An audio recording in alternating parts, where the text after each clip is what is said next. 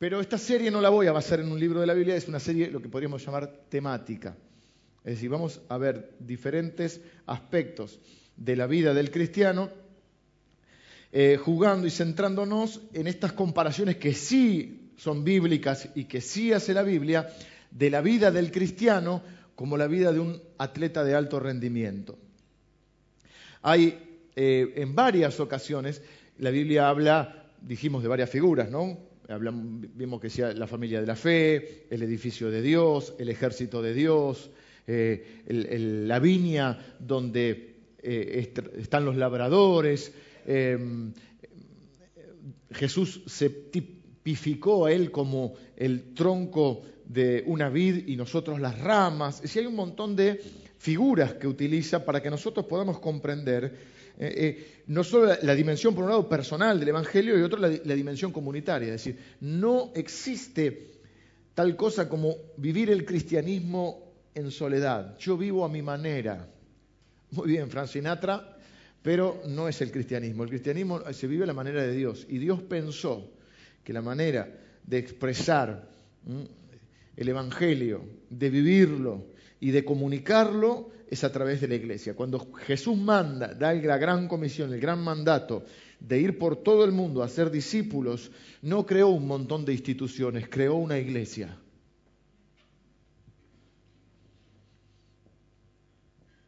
Y no dijo, vaya cada uno por su lado y haga lo que se le cante o lo que quiera, ¿eh? sino que dijo, yo voy a edificar mi iglesia y las puertas del Hades no prevalecerán contra ella. La iglesia es un concepto, una idea, una creación de Dios, no es una creación humana, a pesar de los errores que ha cometido la iglesia durante años. ¿Y por qué comete errores? Porque está compuesta por seres humanos. De la misma manera que Dios pensó y creó la familia, y porque haya errores en la familia y porque muchos de nosotros no hayamos cumplido nuestros roles como se esperaba, no significa que la familia sea un concepto inválido o que no sea un concepto de Dios. Dios pensó que el mejor lugar donde iba a nacer un bebé, una criatura, y donde iba a encontrar el amor, la comprensión, la provisión eh, para su espíritu, para su alma para su cuerpo, era en el ámbito de la familia. Dios quiso eh, reflejar lo que pasaba en la comunidad del cielo y dijo, hagamos al hombre a nuestra imagen y nuestra semejanza. Y no creó un hombre así nomás, creó una familia. Después ya sabemos lo que pasó cuando la familia es afectada por el pecado. De la misma manera, la Biblia dice que cuando nacemos a la fe somos criaturas, nuevas criaturas. Y el mejor ámbito para crecer y desarrollarnos es la iglesia de Cristo. Por eso podemos verla solamente como agentes externos, como espectadores o como consumidores críticos de algo que tiene un montón de cosas que no funcionan, o puedo verla como un integrante de esa familia en la cual yo digo, yo la voy a amar más, la voy a servir más para que sea mejor. Pero volviendo al tema, eh, la Biblia también habla y compara nuestra vida. Por ejemplo, las dos disciplinas deportivas más conocidas de ese momento eran la lucha y la parte de las carreras, que en general tenían que ver con largos eh, recorridos, diríamos maratones. Entonces Pablo va a decir, he acabado la carrera, me está esperando el premio y la corona que Dios me va a dar, a mí y a todos los que aman su venida. Va a decir, yo no corro eh, así nomás, yo corro para ganar el premio, Corintios. Va a decir, yo lucho y no golpeo al aire, no salgo a, lo loco. Yo me preparo. Va a dar varias veces, dice el a la verdad dice, todos corren, todos participan de la carrera, pero no todos reciben el premio. El premio lo reciben los que llegan. Corramos de tal manera que lo obtengamos. El atleta no es coronado sino lucha legítimamente. También nos habla de eso. Habla de las disciplinas, habla de las reglas que hay en una competición. Eh, pasaje quizá uno de los más hermosos de la, escritura, uno de los más inspiradores ¿eh?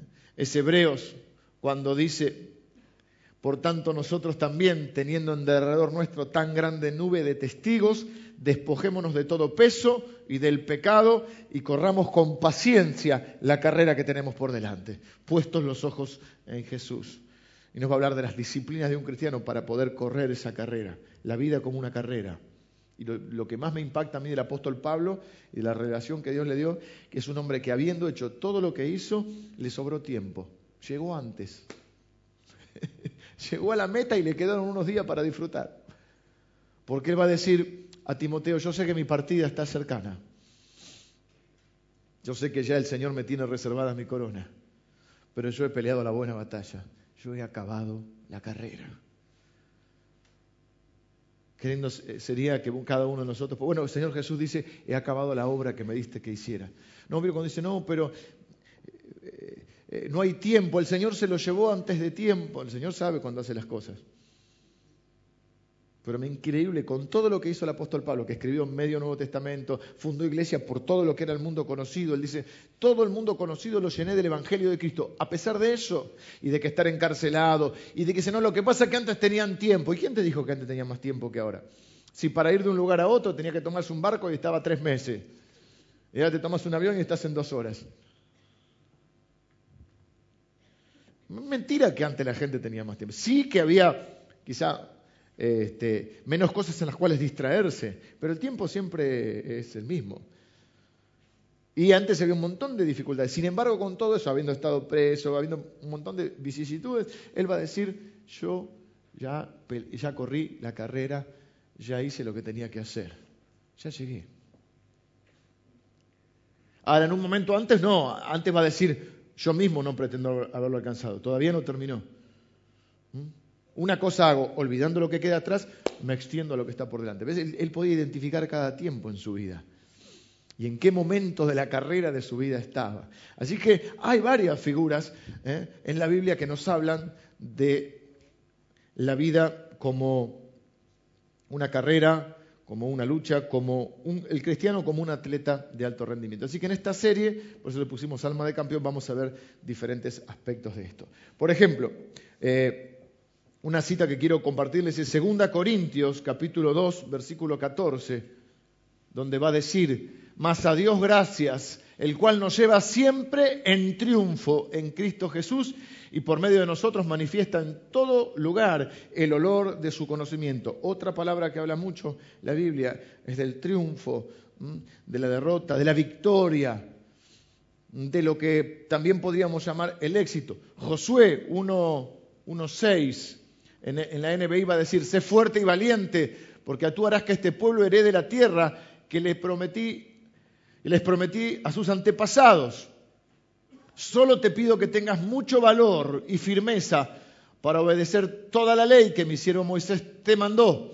No te apartes de ella para nada. Solo así tendrás éxito donde quiera que vayas.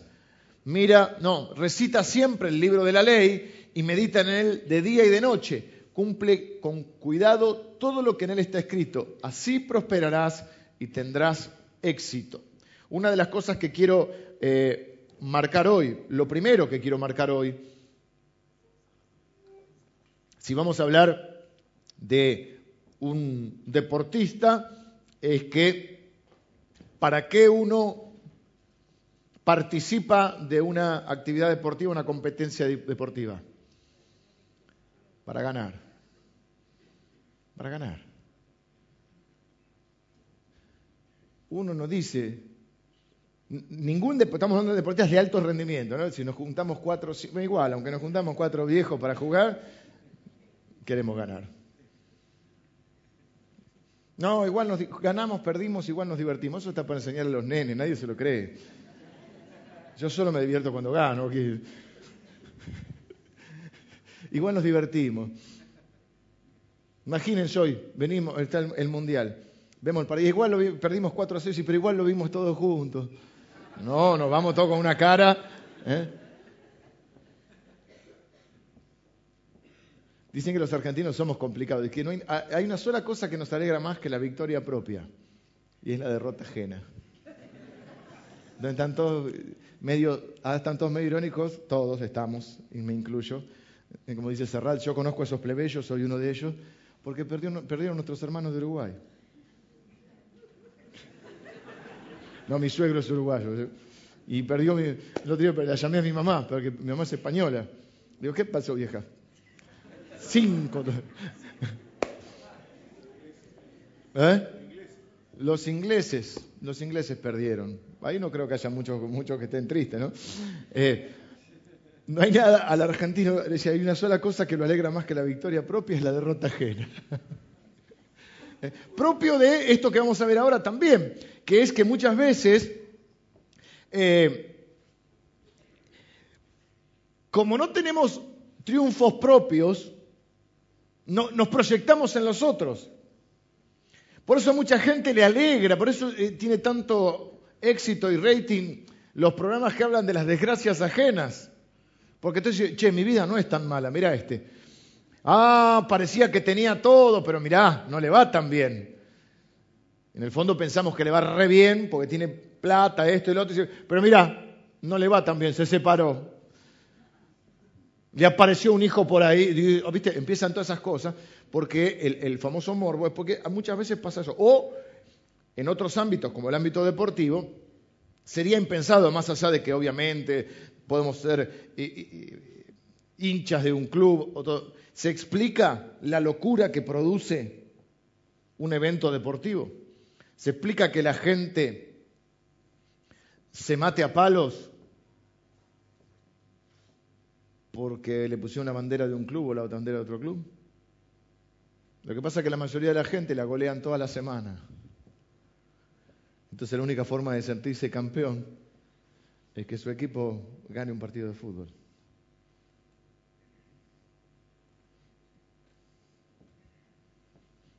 Y se vive la vida como espectadores. La Biblia va a decir, ustedes no son espectadores, ustedes también tienen una carrera que correr. Ustedes también tienen un desafío por delante. Ustedes también tienen una meta a la que tienen que llegar. Ustedes también tienen ¿eh? que ser protagonistas de su propia vida. Yo también soy hincha de, fútbol, me gustan los deportes, me gusta ir a la cancha, hace, hace un tiempito que voy, me gusta participar, pero la verdad que me divierte más practicar un deporte que mirarlo. Pero es más fácil quizá mirarlo, como es más fácil mirar la vida de otro. Es más fácil agarrar el control remoto Mm, la cervecita, la picadita, la panza ya no aguanta más y decimos, este pecho frío no corre. ¿Por qué no pero burro, ¿por qué no le pega con los tres dedos? Vos no le podés pegar ni con los diez dedos que tenés.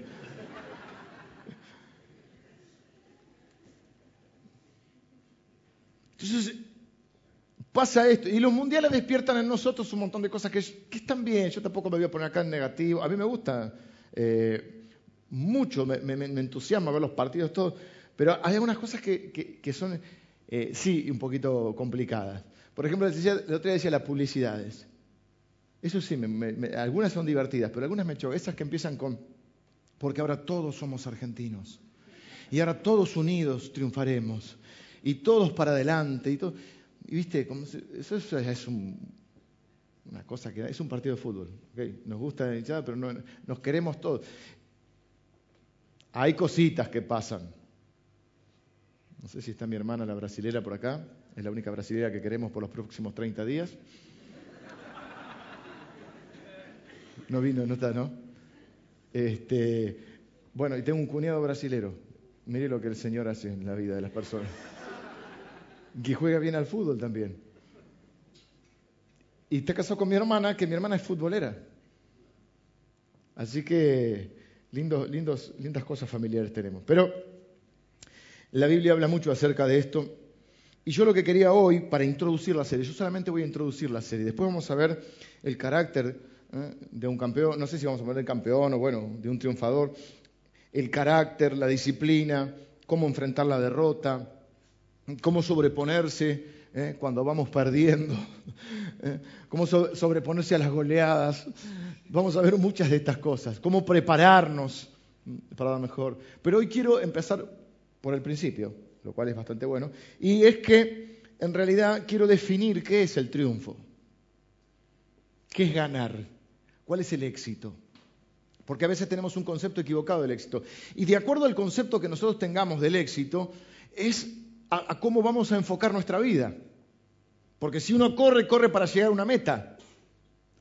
Y, para saber a dónde quiere, a dónde quiere llegar es la carrera que va a correr. Entonces, generalmente, consciente o inconscientemente, nosotros nos dirigimos y enfocamos nuestra vida hacia lo que creemos que es el éxito, que es el triunfo. Nos dirigimos y enfocamos nuestra vida, es decir, nuestras energías, nuestros recursos, nuestro tiempo, para aquello que queremos alcanzar y que creemos que nos va a hacer exitosos, felices, triunfadores. Yo no creo que nadie quiera en la vida decir, empecé esta vida para perder. Igual nos divertimos. No, no, no, igual nos divertimos. No, queremos ganar. Y en la vida uno quiere ganar. Quiere que le vaya bien, quiere obtener éxito. Ahora, la pregunta que nos quiero que nos hagamos juntos es, ¿qué es el éxito? ¿Qué es ser un triunfador? Porque estamos permeados por una sociedad que tiene otros valores y otros conceptos, pero que, se, que permean y se meten dentro de la iglesia. Entonces, hay una parte de exitismo que se ha metido en la iglesia también. El exitismo es, por ejemplo, en el ambiente en el que mundial, mundialista es que si hoy ganamos, ya mañana estamos diciendo que estamos para campeones. Ya creemos que estamos para campeones. Y todos son grandiosos, entonces le vamos a hacer el reportaje a la mamá de Di María y a decir que gracias señora por el hijo fantástico que nos dio, hasta que el hijo fantástico llegue a errar un penal. Y entonces la madre de Di María, todos se van a acordar de la madre de Di María, pero de otro lado. ¿Sí o no? Hemos pasado, pasamos de la, de la, pero no nos pasamos argentinos solos, pasamos bastante habitualmente, ¿no? Pasa alguien de ser, este, bueno, le pasó a Jesús. Entró a Jerusalén y la gente gritaba, Osana, bendito el que viene en nombre del Señor. Los tres días gritaban, crucifícale. Y eligieron por sobre él a Barrabás, que era un asesino. Kipling, ¿saben quién era Kipling? Era un, es un, escritor que creo que nació en la India, pero se desarrolló su vida en Inglaterra. Y fue uno de los, tiene los poemas más, eh, más, los preferidos de los ingleses. Y él dice, refiriéndose en un poema que habla a, a su hijo, se lo dedica a su hijo justamente, y dice, si podés enfrentar de la misma manera a la victoria o al triunfo y al fracaso. Y si podés tratarlos de la misma manera a esos dos grandes impostores, da un montón más de condiciones, dice, tuya será la tierra y sobre todas las cosas, hijo mío, será su nombre. Y esa frase, que es parte del poema preferido de los, ingleses, está escrita en Wimbledon, donde están los vestuarios antes de que los jugadores salgan. Para el 2008, para la final que jugaron Federer y Nadal, ellos grabaron este poema de Kipling, búsquenlo, se llama Sí, como sí en condicional, ¿vieron? Si puedes hacer esto, si y en un momento va a decir, si puedes enfrentarte cara a cara ¿eh? con el triunfo y la derrota y tratarlos de la misma manera a esos dos grandes impostores, será su nombre.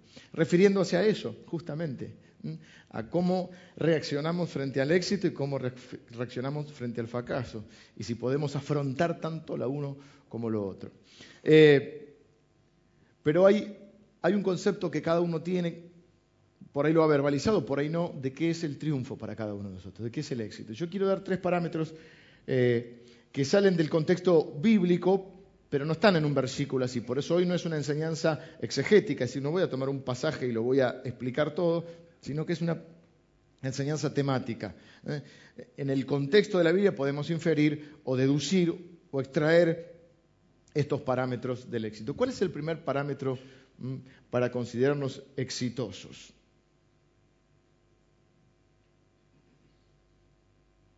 O primero, vamos a cambiar, eh, vamos a hacerlo así. ¿Cuáles son los parámetros más habituales para la gente? No digan que es para ustedes, ustedes digan, tengo un amigo que, que piensa esto con, qué se relaciona el triunfo, el éxito? el ser un campeón? El dinero, el dinero fundamental. ¿Tenés plata? Sos exitoso, no tenés plata, sos un seco, un loser. ¿Saben que uno de los insultos más, no es tan, eh, no por mala palabra, pero que más le duele, por ejemplo, a los americanos y que usan mucho, loser. Entre, aún ellos están en una sociedad tan eh, marcada por esto y sobre todo más por el individualismo. Acá es más un poquito más colectiva la sociedad. Allá es tan marcada por el individualismo que lo peor que eh, los chicos se dicen, no sé si lo peor, pero una de las cosas que se daña mucho es que, uno al otro le diga sos un loser. Sos un loser, le hacen así. Sos un perdedor, quiere decir loser. Sos un perdedor. Están tan mentalizados que ellos dicen, sos un loser, sos un perdedor.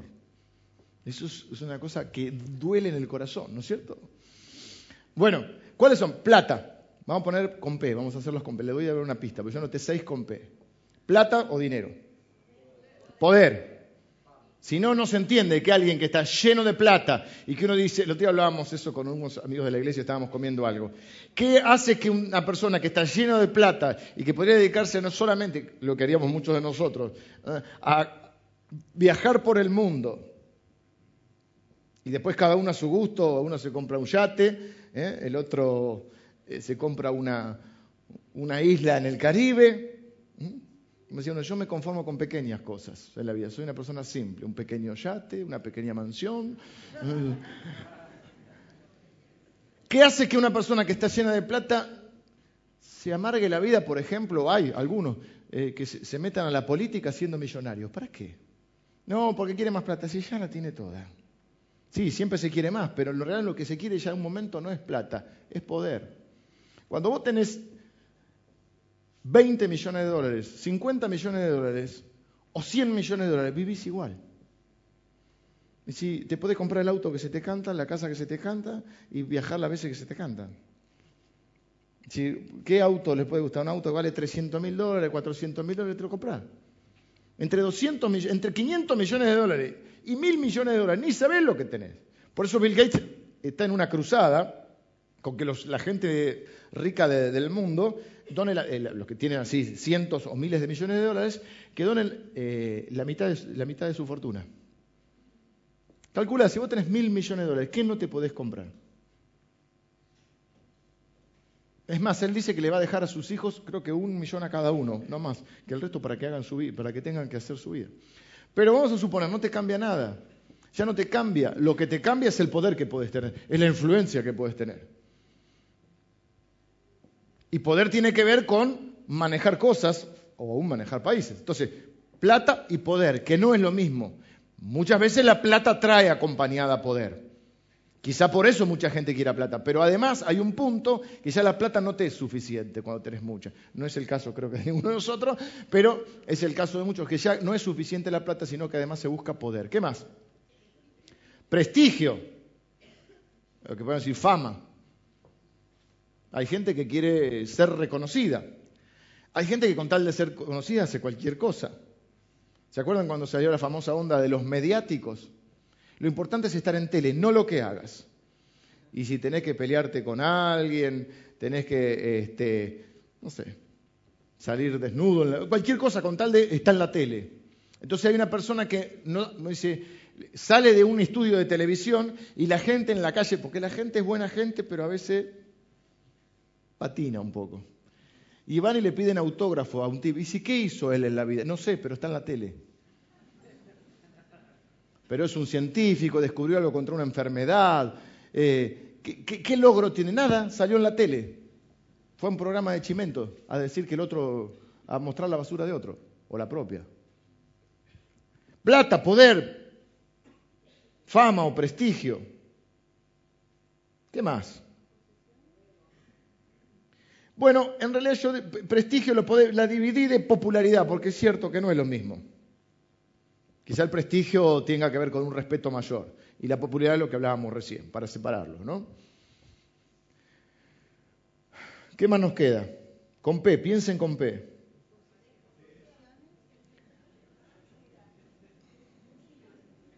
Polleras no, hermano, no sean, no sean carnales, estamos filosofando ahora. Ya lo dijo Maradona, ¿no? Billetera mata galán. Bueno, la plata, eh, eh, la plata hace que la gente sea más linda. Se lo ve más lindo. Si no, no se explica cómo hay gente tan horrible que está con alguien tan lindo. Claro, lo único que les explica es la billetera que tiene. ¿No? Yo qué noté, porque ya no veo tanto.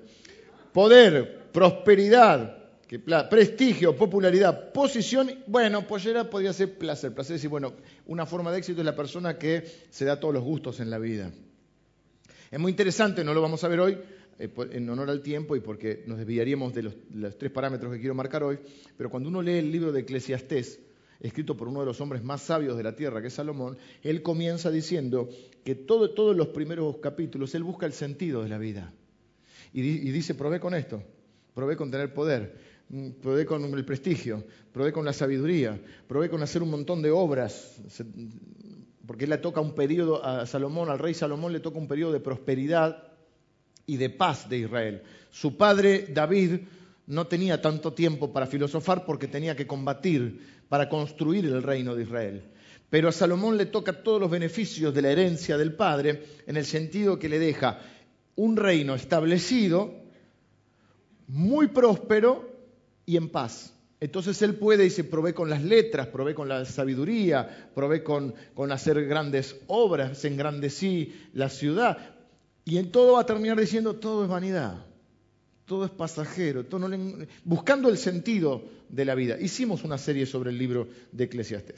Los tres parámetros, rápidamente. Primer parámetro, la Biblia dice que Dios nos hizo y nos creó con un propósito. Efesios dice que fuimos hechos eh, y pensados por Dios antes de la fundación del mundo y que Él nos hizo para, nos eh, pensó y nos creó para buenas obras, esas buenas obras que glorifiquen a Dios. A tal punto que Él dice que las personas, al ver nuestras buenas obras, van a glorificar a Dios. Es decir, nosotros nos transformamos en testigos de Dios. No hacemos buenas obras para que Él nos hable, para que Él nos ame, perdón. ¿Eh? Acuérdense del orferinato. No es que Él nos va a elegir a nosotros porque nosotros somos buenos y si nos portamos bien nos va a querer. Él nos elige y nos capacita y le da un sentido y un propósito a nuestra vida para que nosotros luego, como consecuencia de eso, podamos tener buenas obras. Jesús va a decir, separado de mí nada pueden hacer. El primer parámetro de éxito es ser la persona que Dios quiere que sea. Descubrir y hacer su voluntad cumplir el propósito para el cual Dios me creó. Cada uno es, cada uno es cada uno, cada uno es cada cual. Cada uno es único y especial para Dios. Cada uno de nosotros está diseñado por Dios de una manera. Cada uno de nosotros fue pensado por Dios. La Biblia dice que antes de la fundación del mundo, Efesios, antes de la fundación del mundo, antes de crear Dios los cielos y la tierra, pensó en vos y te creó. Y lo hizo con propósito porque Dios no hace las cosas por hacer.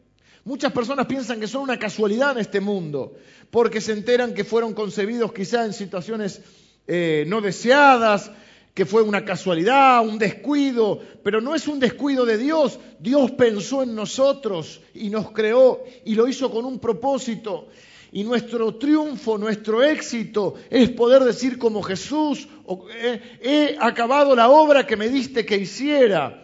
¿Eh? Es, el apóstol Pablo diciendo, he peleado la buena batalla, la que me tocó a mí. He corrido la carrera que yo tenía que correr. Dejé el control remoto, dejé el sillón donde estaba poltronado, me levanté e hice algo con mi vida. Hice lo que Dios quería que hiciera.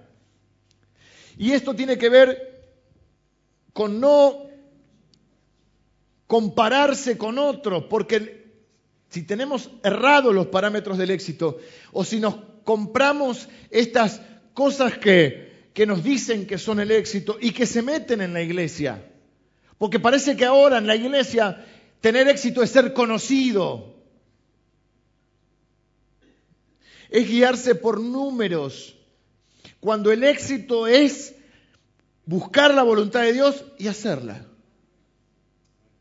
Y si vos estás caminando en obediencia, estás caminando en la, voluntad de Dios, sos una persona de éxito. A mí no me pueden decir que no es una persona de éxito. Mi hermano Reinaldo, que hace 18 años que está en la selva de Ecuador, predicándole a los, eh, sí, guaoranes o aucas. Aucas o a Guarani, y a otras también, porque ahora va a otros pueblos también. El tipo es un héroe de la fe. Y vos lo ves, es chiquitito así, no da los parámetros de éxito de este mundo.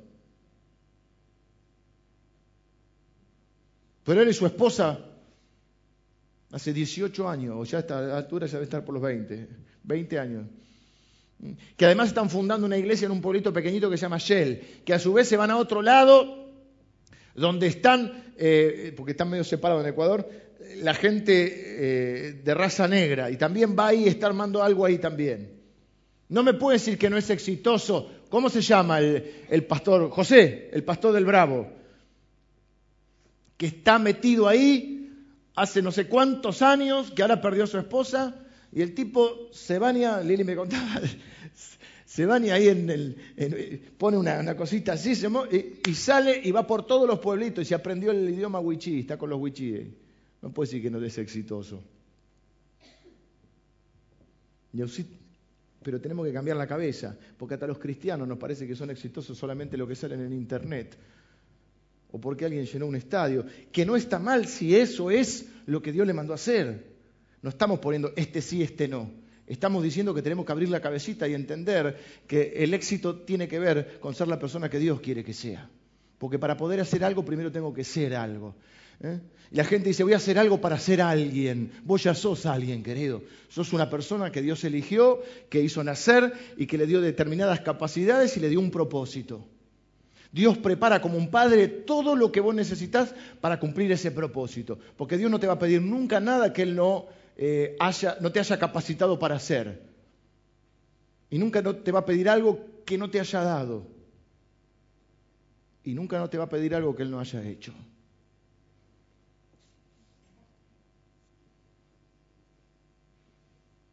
Hay gente que cree que Dios es un Dios sádico que dice, mira, esto es lo que tenés que hacer, pero sé que eso es un fracaso. Entonces cuando fracases, vení a verme y te voy a perdonar, me voy a desilusionar con vos, pero bueno, sos mi hijo. Es como que pusiera una pared alta y dijera, vamos, tenés que saltar la pared. Yo sé que no podés. Yo sé que sos un fracasator, un loser, pero salta, prueba. Cuando te pegues el palo, volvé, entonces todos vamos, todos somos... Es un concepto religioso horrible. Dios no me va a pedir que le dé algo que no me dio.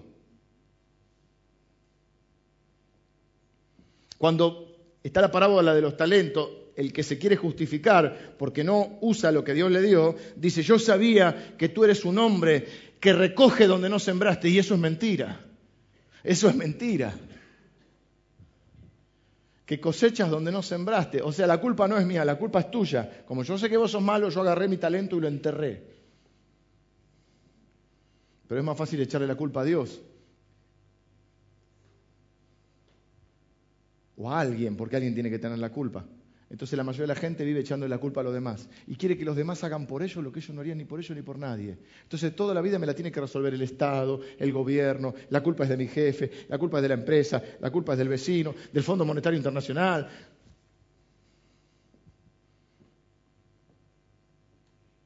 Pero ser exitoso es hacer lo que Dios pensó que vos podías hacer.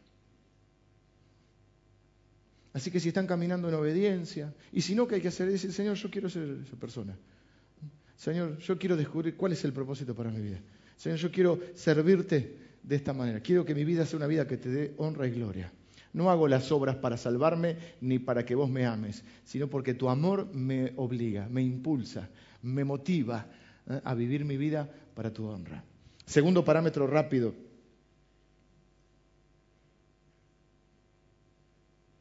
Bueno, la pregunta que queda ahí picando es, ¿estás haciendo lo suficiente para terminar la carrera? No todos estamos igual, por, historia, por edad y por circunstancia de vida, no todos estamos en el, mismo tramo de nuestra vida, de nuestra carrera. Pero estás en el, tramo que estés, tienes que hacer lo mejor que puedas. Segundo parámetro, este es un parámetro eh, que tiene que ver más con el ser que con el hacer. Tener el amor y el respeto de los que en realidad me conocen, de los que están más cerca mío, de los que en realidad me aman. Porque no te puede amar todo el mundo. Ni a Dios lo ama todo el mundo. Ni Dios puede conformar a todos. Ahora empieza el mundial y hay varios, se está dando que hay muchos cristianos. Y yo veo que oran los de acá, oran los de allá, y Dios, ¿qué hace? ¿Empatan 0 a 0 todos? Ya dijimos siempre, los brasileros encima que juegan bien son todos cristianos. Entonces vos ya lo ves entrar y ya te meten un poquito de cosas, ¿viste? Y si encima cuando oran dicen, estamos listos, estamos fritos. Ellos se reúnen y oran, ¿no? están cantando el himno. digo, uh, Dios. No sé si tenemos... Ah, tenemos uno que está, pero es suplente. Pero bueno, ellos tienen 10, 12. Y el otro día los, los colombianos estaban orando también. Entonces, ¿qué, ¿qué hace Dios? Ni Dios puede conformar a todo el mundo. Los del campo oran para que llueva. A veces, a veces para que pare llueva. Pero pongámosle, Y los de la iglesia oran porque quieren el picnic con sol. Dice, el Señor nos regaló este día, qué bueno el Señor. Y el otro está llorando porque no le cae una gota y pierde la cosecha. Ni Dios puede conformar a todo el mundo. Pero para ser primero hay que ser.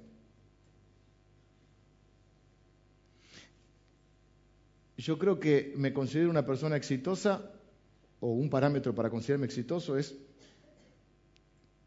qué opinan los que realmente me conocen. Porque la realidad es que muchos de ustedes no me conocen. Les puede gustar más o menos como yo predico. Hay gente que me dice, yo antes no te quería, ahora te quiero. Y antes no me conocía y ahora tampoco. Pero ¿qué opinan en mi casa mi esposa? ¿Qué opinan mis hijos de mí? En otras palabras, que te aplaudan más en tu casa que afuera. ¿De qué te sirve? Hay personas que sí, lo pueden conocer las multitudes, ¿de qué te sirve si en tu casa no te quieren? o no te respetan. Decía un viejo predicador, en tu casa saben si sos o no sos. Porque acá es fácil ponernos la, ropa de cristiano. ¿Mm? Comprar una Biblia grande, una buena corbata, ¿Mm? hablar en mexicano y decir gloria, gloria. Aleluya, aleluya. Nadie dice aleluya. Nosotros decimos aleluya, ¿o no? ¿Por qué nos ponemos mexicanos en la iglesia? ¿Por qué, ¿Por qué cambiamos la voz para orar?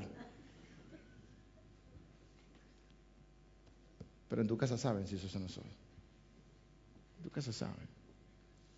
¿Por qué uno no puede estar disfrazado todo el día? Se puede disfrazar un rato el domingo.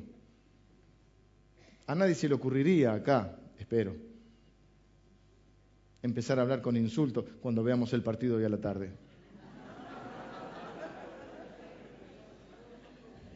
Un ejemplo livianito te pongo. Acá no. Acá lo van a reprender, ¿no? Te reprendo. Va, a patear el contrario. Te reprendo. Te ato en el nombre. No, no. Es un partido. Ahora, los que lo van a ver en casa, no sé. Y ese es un detalle. Pero hay otras cosas que sí son importantes. Y en tu casa saben. Entonces, la gran pregunta es qué opinan de mí los que realmente me conocen. Porque sobre todas las cosas el Evangelio no es hacer, es ser. Mafalda decía, es más fácil enseñar que educar, porque enseñar, para enseñar hay que saber, para educar hay que ser. Porque la única forma de enseñar, de educar es el ejemplo. Y a tu pibe le hablas de, la fe, o te ve acá que hablas de la fe, y llegas a tu casa y te vivís quejando. ¿Qué te parece que va a absorber él? Si vos le decís, hijo, no tenés que mentir, no tenés que copiarte en la escuela, y él ve que vos mentís para excusarte en tu trabajo, ¿qué te crees que va a enseñar? Que va a aprender, perdón. Hijo, tenés que asumir tu responsabilidad y te ve esconderte cuando llega el cobrador a tu casa. Algunos dicen, que no estoy. ¿Qué va a aprender? No dicen los orientales, tus hechos hablan tan fuerte que no me dejan oír tus palabras. ¿Y quién realmente te conoce? Los que están cerca. Tus compañeros de trabajo. Pasás a veces con tus compañeros de trabajo más horas que con tu propia familia. ¿Qué piensan de vos? Eso es testimonio. Testimonio no es que esté todo el día cantando Canciones de Hilson. O coritos, diríamos. O que hables todo el día con un lenguaje evangélico. Para que tus palabras tengan autoridad, tiene que haber hechos que la respaldan. Entonces tu palabra tiene autoridad. Y en el trabajo hay veces que estamos más horas que en casa. 12, 13 horas en el trabajo. ¿Qué opinan tus clientes de vos? ¿Qué opinan tus proveedores de vos? Eso lo que hay que pagarles. Si vos prestás algún tipo de servicio, sos responsable, sos cumplidor. La Biblia dice que tú sí sea sí, tú no sea no.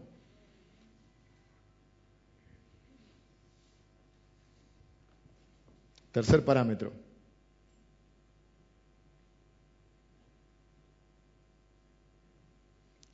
El tercer parámetro tiene que ver con el legado que dejes. No es una palabra que usemos tanto, legado, pero legado es lo que uno deja. Eso va a determinar si tuviste éxito o no tuviste éxito. De algunos se dice pasó por este mundo y no nos dimos cuenta. De otros se piensa, bueno, mejor que se fue. Pero otros se piensa y dice, se los va a extrañar. ¿Qué legado vas a dejar? Legado es la herencia que uno deja, pero no, no solamente lo material, lo que uno deja en la vida de los demás, lo que uno siembra en la vida de los demás. Legado es lo que sembrás en la vida de otros. La palabra viene en el diccionario de lo que uno deja en un testamento. Es esa herencia imperceptible, pero real. Es lo que uno le deja a un sucesor. ¿Cómo vas a ser recordado en esta vida?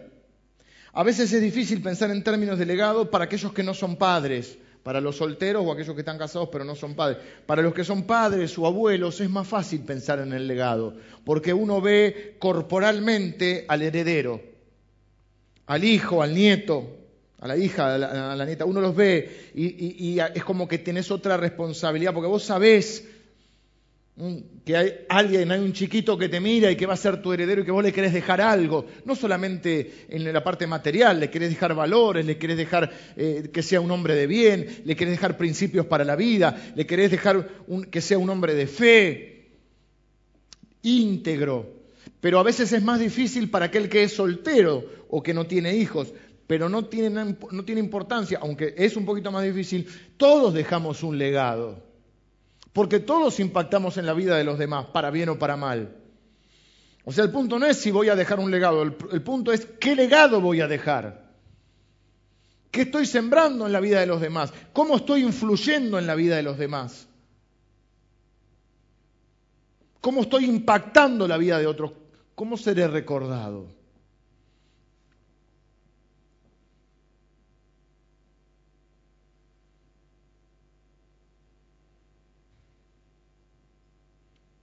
Y en esta iglesia, como iglesia, queremos dejarte un buen legado. Y queremos que ese legado se transmita a través tuyo también. Ustedes me han hablado, me han oído hablar a mí de que esta iglesia no es lo más importante, que lo más importante es el reino de Dios. Pero hay gente enana en su mente que solo piensa que el reino de Dios es lo que ellos conocen o lo que ellos hacen. En realidad, porque no lo están haciendo quizá, no me quiero meter a juzgar a nadie, pero lo están haciendo quizá con otra motivación, pero el legado es comprender que uno es parte de un reino y que uno tiene una herencia espiritual y uno va a dejar una herencia espiritual. Y hay muchas de las cosas que nosotros realmente hacemos como iglesia y que tenemos que tener la grandeza de saber que las hacemos y ni siquiera nosotros vamos a ver los frutos de eso, pero Dios lo va a ver. Entonces hemos comprado propiedades en las cuales pensamos construir un montón de cosas que quizás nosotros no vamos a disfrutar. Quizás las disfruten los que vienen después. Pero nuestra oración es que hasta que Cristo venga en este lugar se predique el Evangelio. Y hoy estamos acá porque hubo alguien que nos dejó un legado. Y porque hace 68 años unos tipos que vivían, unos hermanos, que vivían en, no sé dónde vivían, pero que se, reunían en una iglesia en el 11, ¿eh? creyeron que valía la pena predicar el Evangelio acá. Yo traje las cadenas porque me volví heavy metal ahora. ¿Por qué llevarán las cadenas los del rock, viste? Bueno, esta cadena traje, es la más gruesa que encontramos. Hay otras que son así, ¿vieron? La de los monumentos, quería una de esas, pero si estoy hablando de esto, robarme una de un monumento iba a quedar feo. Pero ven una cadena. La cadena está conformada por eslabones. Y esta es una cadena fuerte. ¿eh? Y yo quiero que veas tu vida. Vengan los músicos. Quiero que veas tu vida dentro del reino de Dios como un eslabón en la cadena de la fe.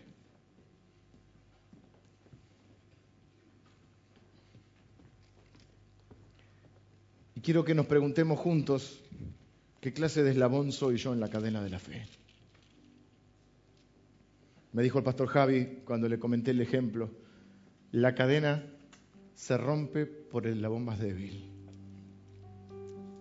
Y entonces mi deseo y mi oración, a partir de ese pensamiento, es que yo quiero y deseo para vos que seas un eslabón fuerte en la cadena de la fe. Quizás sos el primer eslabón en la cadena de la fe. Quizás tu papá no eran cristianos. Y vos sos el primer eslabón. Quizás sos tercero o cuarto. Le conté el ejemplo a mi hija y, llegamos que era como la quinta en el eslabón. Pero no importa si sos el primero, porque alguien te precedió, aunque no sea de tu familia, porque dijimos que el, eh, que el legado espiritual no solamente tiene que ver con la sangre. Pero quiero preguntarte si estás siendo un eslabón fuerte o un eslabón débil en la cadena de la fe, porque se corta por lo más débil. Y necesitamos que sea fuerte, que crezcas, que ames, que sirvas, que des, que cuides. Quizá tus papás fueron fuertes en la fe. Quizá tenés un, un abuelo pastor. Y quizá vos sos el eslabón débil, que no está creciendo, que no está dando el 100% que no está amando lo suficiente, que no está creciendo lo suficiente, que no está dando lo suficiente, que no está sirviendo lo suficiente, que no está aprendiendo lo suficiente.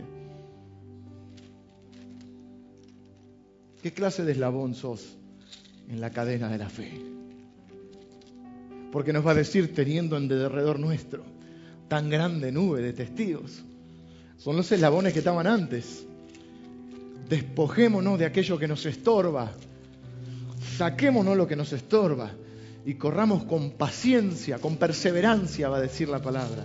La palabra griega es upomone, que podríamos traducirla en el lenguaje eh, popular, corramos con aguante la carrera que tenemos por delante, puestos los ojos en Jesús, el autor y consumador de la fe, el cual dice, por el gozo puesto delante de él, también tenía una meta. El gozo puesto delante de él era salvarnos a nosotros. Por el gozo puesto delante de él, sufrió la cruz, menospreció lo propio, no le tuvo en cuenta la vergüenza que iba a pasar, porque él tenía los ojos puestos en el galardón, en el gozo puesto delante de él. Su gozo es que cada uno de nosotros sea un eslabón fuerte en la cadena espiritual, en la cadena de la fe.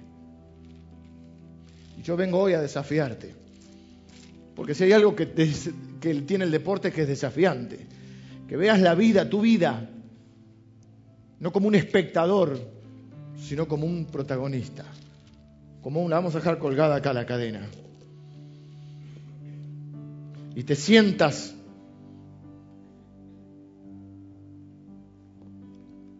desafiado por Dios para ser un protagonista de la cadena de la fe.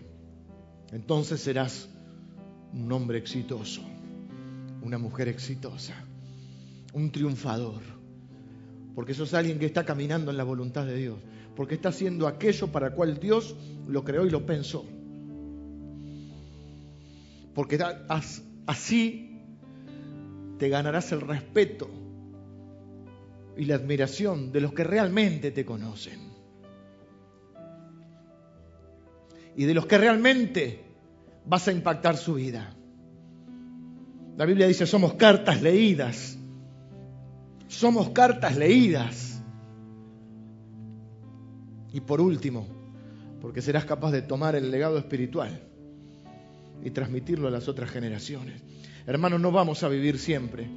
Tenemos que sacarnos la mente enana de solamente pensar ¿eh? porque a veces lo hacemos porque en el fondo lo que nos importa es lo que van a pensar ¿eh? de nosotros o, nuestro egoísmo nos lleva a eso, pero la realidad es que tenemos que pensar con mentalidad de reino de Dios y pensar en este tiempo y en el tiempo venidero. En este tiempo tenemos que poder impactar a todos los que podamos, pero también necesitamos impactar en el futuro, porque el Evangelio tiene que seguir adelante y hay un problema con el futuro, no vamos a estar en el futuro.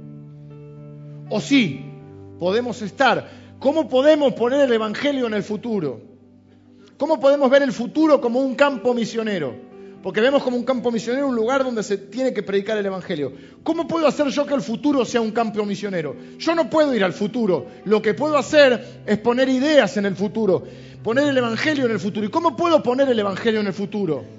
Poniendo a las otras generaciones mis ideas, las ideas del Evangelio preparando a las otras generaciones, porque ellos serán los futuros misioneros. ¿Me explico con esta idea? Es decir, yo no voy a estar en el futuro. ¿Cómo puedo yo predicar el Evangelio en el futuro? Enseñándole a mi hijo a que predique el Evangelio. A nuestros hijos que prediquen el Evangelio. A nuestros nietos. Por eso la Biblia va a decir el Señor, y esto que te mando hoy, se lo vas a enseñar a tus hijos y a los hijos de tus hijos. Se lo vas a repetir a la mañana, se lo vas a repetir al mediodía, se lo vas a repetir a la noche. Entonces nuestros hijos ahora se están formando, no están en un aguantadero para que no molesten acá, se están formando en la fe, algunos de ellos saben más la Biblia que nosotros, se están formando para ser hombres y mujeres de fe, porque el reino de Dios nos trasciende a nosotros, porque es mucho más importante que nosotros y porque tenemos que levantar la mirada y decir, en el futuro, hasta que Cristo venga, se tiene que seguir predicando el Evangelio. Pablo, gracias, ya termino, Pablo dice en un momento, le dice a Timoteo, te ruego, te encarezco, o sea, te encomiendo, te encarezco que prediques la palabra, porque mi tiempo se ha terminado. Se nos termina el tiempo, hermano, se nos termina el tiempo. Es limitado el tiempo. ¿Qué nos pueden quedar? 20, 30 años. En esos 20, 30 años, parte de nuestra tarea es formar la gente del futuro. No se tiene muy en cuenta este aspecto. Hace poco hablaba con un hermano, no sé si está hoy Walter, porque esta vez está viajando, de Jucum. Y él es este, el líder de la base de Jucum y él me decía, estamos asistiendo a la muerte de la escuela bíblica, de la escuela dominicana, no importa el nombre hay un montón de iglesias que ya no tienen formación para los chicos o para los jóvenes. ¿Quién va a predicar el Evangelio en el futuro? Esto que te mando hoy, se lo repetirás a tus hijos y a los hijos de tus hijos. Lo harás al levantarte, lo harás en el camino, lo harás cuando estés por acostarte. Pero la única forma de impactarlos es con la vida, no solo con las palabras es con la vida. Y yo le pido a Dios siempre, y creo que me está dando un corazón de padre hacia la iglesia. Y quiero ver a cada, a cada jovencito, cada nene, lo quiero ver como un hijo mío, como un hijo espiritual. Y quiero ver a, los jóvenes de esta iglesia y, y los queremos formar. Y yo créanme, estoy pensando, porque a veces pienso, estoy pensando y estoy ya programando junto con parte de los pastores, de ir convocando a los que nosotros vemos que tienen un llamado y que son muy jovencitos. Porque nuestra responsabilidad es trabajar para que en el futuro se siga predicando el Evangelio. Hay dos, dos yo veo en la Biblia y, me he puesto en mi, objetivo, hay dos, como dos, como las vías de un tren, dos, dos paralelas en las cuales yo tengo que, que ejercer lo que Dios me ha dado. Por un lado, cumplir lo que tengo que hacer, cumplir la tarea que tengo que hacer. Pablo le va a decir, díganle a no me acuerdo a quién, mira que cumplas el ministerio que te ha sido dado. Yo tengo que hacer la tarea que Dios me dio. Por ahora es predicar, eh, ser el pastor de esta congregación y predicar el Evangelio. Hasta lo último de mis días voy a predicar el Evangelio. La otra parte, la otra paralela, es enseñarle a otros a hacerlo. La mente enana dice, si yo no estoy, esto se cae. El que piensa así es un estúpido. El que se alegra porque él no está y las cosas eh, están peor es un enano mental, que lo único que le importa es su ego. Si yo no estoy y esto va peor, es que lo hice mal. Porque parte de mi tarea era preparar a otro para que lo haga mejor que yo. Entonces, con una conciencia de cumplir lo que tengo que hacer hoy y con una conciencia de preparar a otro, enseñarles a otro a hacerlo. Porque yo no soy eterno. Soy eterno, pero no acá. Entonces, quiero invitarte a que podamos orar hoy. Quizá alguno tenga que decir yo, yo necesito fortalecerme. Porque no quiero ser el eslabón débil de la cadena. No quiero que la cadena se corte en mí. No quiero no haberle transmitido a mi hijo. No quiero hacer de mi hijo un débil espiritualmente hablando. Quiero que mi hijo sea fuerte y él va a depender de mí en gran parte. Quiero, quiero en esta iglesia, cada uno de nosotros tendría que hablar diciendo, quiero que esta iglesia sea un eslabón fuerte en la cadena de Dios. La voy a amar más, la voy a servir más, voy a dar más, la voy a cuidar más. Cada chico es un hijo nuestro, cada joven es un futuro siervo de Dios. William Morris dice, pasaré por este mundo una sola vez. Si hay alguna, ¿Saben que William Morris era cristiano? se, celebra el Día de las Iglesias Evangélicas, se, celebra por la fecha de William Morris, que fue quien fundó varias eh, escuelas cristianas. Pasaré por este mundo una sola vez. Si hay alguna palabra bondadosa que yo pueda pronunciar, alguna noble acción que yo pueda efectuar, diga yo esa palabra, haga yo esa acción ahora, pues no pasaré más por aquí. Y Francisco de Asís dice, Señor, hazme un instrumento de tu paz. Donde haya odio, ponga yo amor. Donde haya ofensa, ponga yo perdón. Donde haya discordia, ponga yo armonía. Donde hay error, ponga yo verdad. Donde haya duda, ponga yo la fe. Donde hay desesperación, ponga yo esperanza. Donde hay tinieblas, ponga yo la luz. Donde hay tristeza, ponga yo alegría. Oh Señor, que no me empeñe tanto en ser consolado como en consolar, en ser comprendido como en comprender, en ser amado como en amar, porque dando se recibe, olvidando se encuentra, perdonándose es perdonando, muriendo se resucita la vida. ¿Quedó claro? que vivamos esa clase de vida, hermano.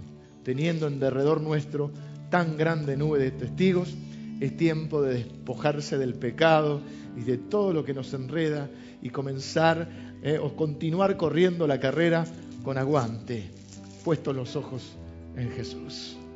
¿Eh? Cierre sus ojos, por favor, quiero orar. Señor, yo te doy gracias por la herencia espiritual que nos has dado. Gracias, Señor, por las personas que predicaron el Evangelio en este lugar antes que nosotros hubiésemos nacido. Gracias Señor por las personas que nos predicaron el Evangelio a nosotros, Señor. Que se tomaron el tiempo, tuvieron la paciencia de escucharnos, de hablar con nosotros, de hablarnos de Jesús, de amarnos, de servirnos. Gracias Señor por la herencia espiritual que tenemos. Señor, que seamos dignos del Evangelio. Que andemos como es digno del Evangelio, Señor. Padre, queremos ser triunfadores. Queremos vivir de triunfo en triunfo y de gloria en gloria. Queremos ser exitosos, pero con tus parámetros, Señor. Queremos ser personas que caminen en tu voluntad, Señor. que podamos abrazar aquello para lo cual fuimos abrazados por Cristo. Señor, que nos despojemos de todo lo que nos estorba para correr la carrera que nos has puesto por delante, Señor. Señor, que ninguno se rinda en este lugar, que ninguno se canse.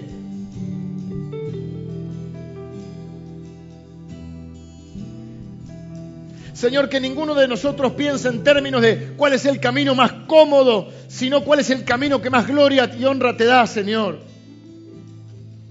Padre, yo quiero que perseveren mis hermanos, quiero perseverar, quiero alentarlos hoy, quiero motivarlos en la fe, quiero desafiarlos, Señor, con tu palabra.